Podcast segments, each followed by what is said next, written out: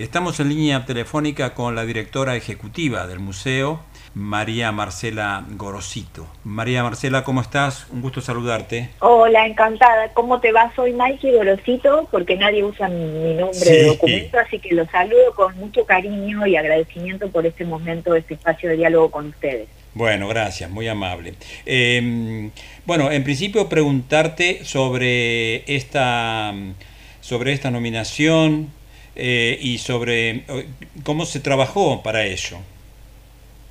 Eh, bueno, se trabajó durante muchos, muchos años. Mira, en el 2019 empezamos a, implementar un plan de acción que se había formulado para la nominación. Son, son nominaciones, postulaciones que, requieren mucho tiempo de trabajo y, y entre las tareas que, que uno debe desarrollar, no solo está la formulación de un expediente de nominaciones, es decir, es como, como una postulación a, a un programa de cooperación internacional o vamos a poder asimilarlo a una tesis porque requiere mucha investigación y dar cuenta de muchos requisitos que solicita la UNESCO.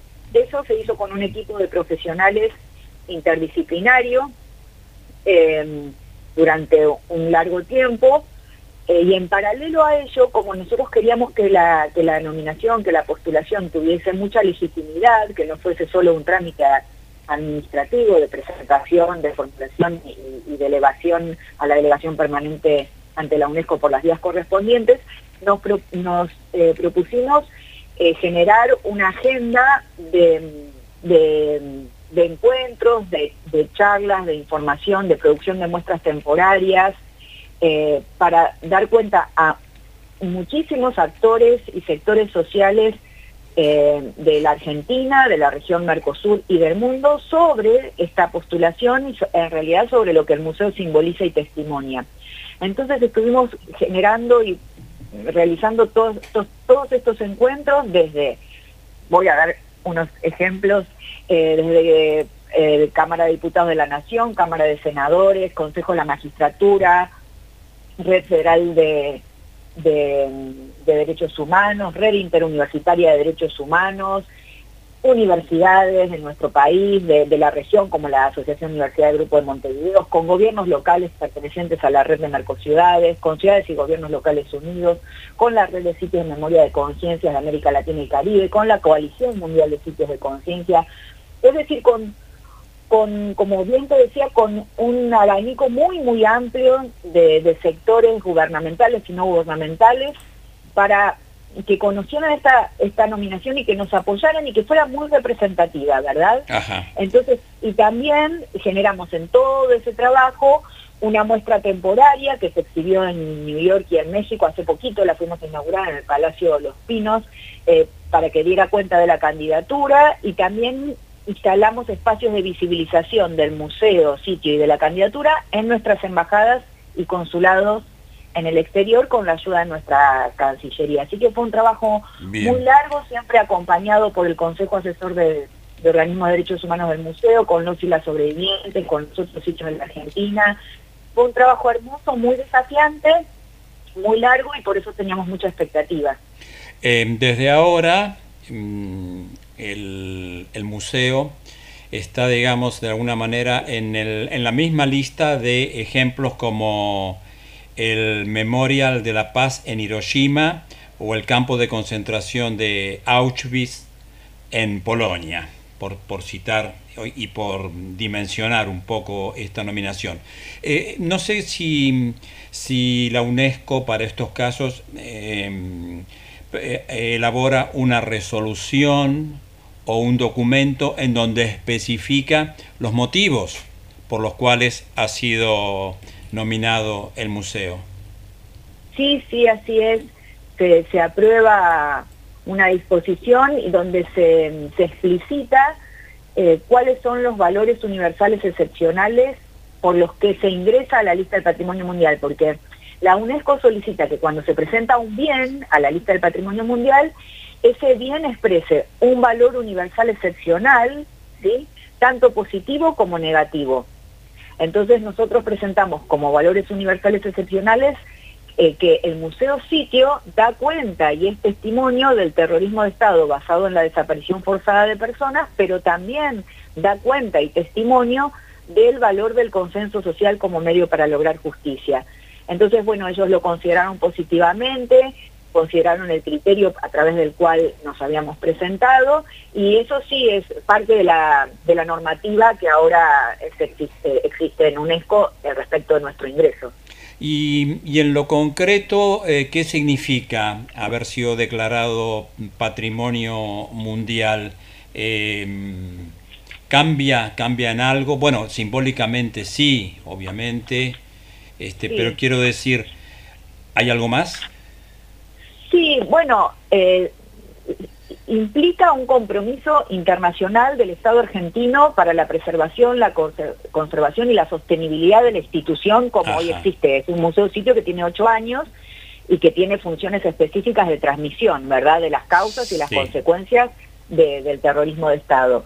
Entonces es un compromiso internacional eh, y, y siendo un compromiso internacional del Estado, porque es una nominación del Estado argentino, bueno, tendrá que mm, mm, permanecer en el presupuesto del Ministerio de Justicia todos los, em, los componentes que hagan posible la gestión del museo sitio para, para cumplir con sus funciones, ¿verdad? Y como vos bien decías, es un, es un reconocimiento también a las políticas de memoria, verdad y justicia, en este caso a través de de, esta herramienta de transmisión que es el Museo Sitio y es un reconocimiento también a que el Museo Sitio transmite de una manera muy valiosa porque es a través del testimonio de los y las sobrevivientes el testimonio que dieron ante la justicia. Y en lo que vos has podido eh, registrar o has recibido comunicaciones, ¿Qué, repercusión tuvo, por ejemplo, en el ámbito de los organismos de derechos humanos y en el ámbito de la política esta declaración? Bueno, en el ámbito de los organismos de derechos humanos eh, y de los y las sobrevivientes y los familiares de las víctimas, una, una emoción, una congratulación, porque porque todo lo hicimos, digo, con, con, ellos como parte informada, ¿no? Y como parte fundamental de, darle legitimidad a esta nominación, así como el museo, porque el museo es fruto de muchísimos consensos donde ellos son los principales implicados. Entonces, mucha alegría por el reconocimiento, por un logro, eh, este, este logro que es el compromiso internacional del Estado y el abrazo de, digo, de los países del mundo que, que forman parte de la UNESCO, así como nos lo dio Mercosur el pasado 2 de junio, de reconocer eh, mundialmente lo que allí sucedió, donde lo que sucedió en el ex Centro Clandestino de Detención, Tortura y Exterminio, y cómo la Argentina eh, transmite ese legado del nunca más. Eh, entonces, un, un, reconocimiento muy grande y acompañamiento de los organismos. Y, a nivel, vos me preguntabas, de la, del ámbito político. del ámbito político, bueno, ustedes capaz o seguramente habrán visto eh, la repercusión que tuvo en los medios, y en los medios me refiero también a, las expresiones a través de las redes sociales de dirigentes políticos. Nosotros también debo resaltar que, mm, que nosotros tuvimos el apoyo unánime en la Cámara de Diputados, en la Cámara de Senadores, en el Consejo de la Magistratura, en la legislatura de la Ciudad Autónoma, donde están representadas las fuerzas políticas. Así que desde el vamos, ya en el apoyo a la postulación, es eh, el apoyo también a haber sido ingresados en la lista unánime incluye a, la libertad avanza? Bueno, unánime con las fuerzas políticas que, está, que están representadas en el momento que nos dieron el, apoyo, la Cámara, todos esos cuerpos, eh, cuerpos que te, que te he mencionado. ¿Cómo, ¿Cómo mm, ves, qué opinás con respecto a este, a este momento en que ha sido declarado Patrimonio Mundial de la UNESCO, en que está como, como en disputa eh, todo esto con, con las mm, actitudes, pensamientos negacionistas? Bueno, yo creo que requiere una, este momento requiere como una muy aguda interpretación de los motivos, ¿sí? Y las posibles causas y de, y de las posibles consecuencias, y, creo que nosotros tenemos que, que defender las instituciones como el Museo Sitio Memoria ESMAC, eh, que representa en este caso a los, a los sitios de memoria de la Argentina, de América Latina y Caribe, eh, con mucho trabajo profesional, con mucho debate, con mucha explicación, porque mm, son instituciones imprescindibles y la contundencia de lo que se transmite, bueno, está aprobada por la justicia. Así que, bueno, eso es lo que pienso.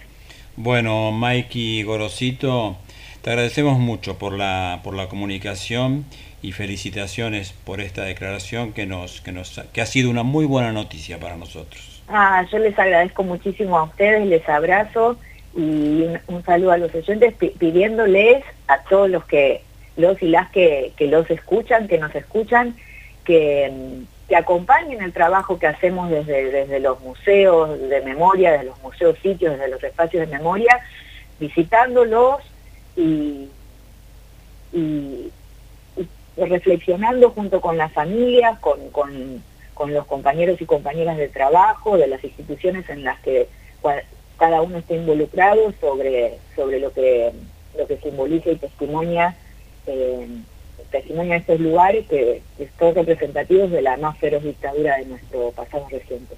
Bien, muchas gracias, Mikey. Gracias a ustedes. Un abrazo grande. Un abrazo, hasta pronto. Un abrazo.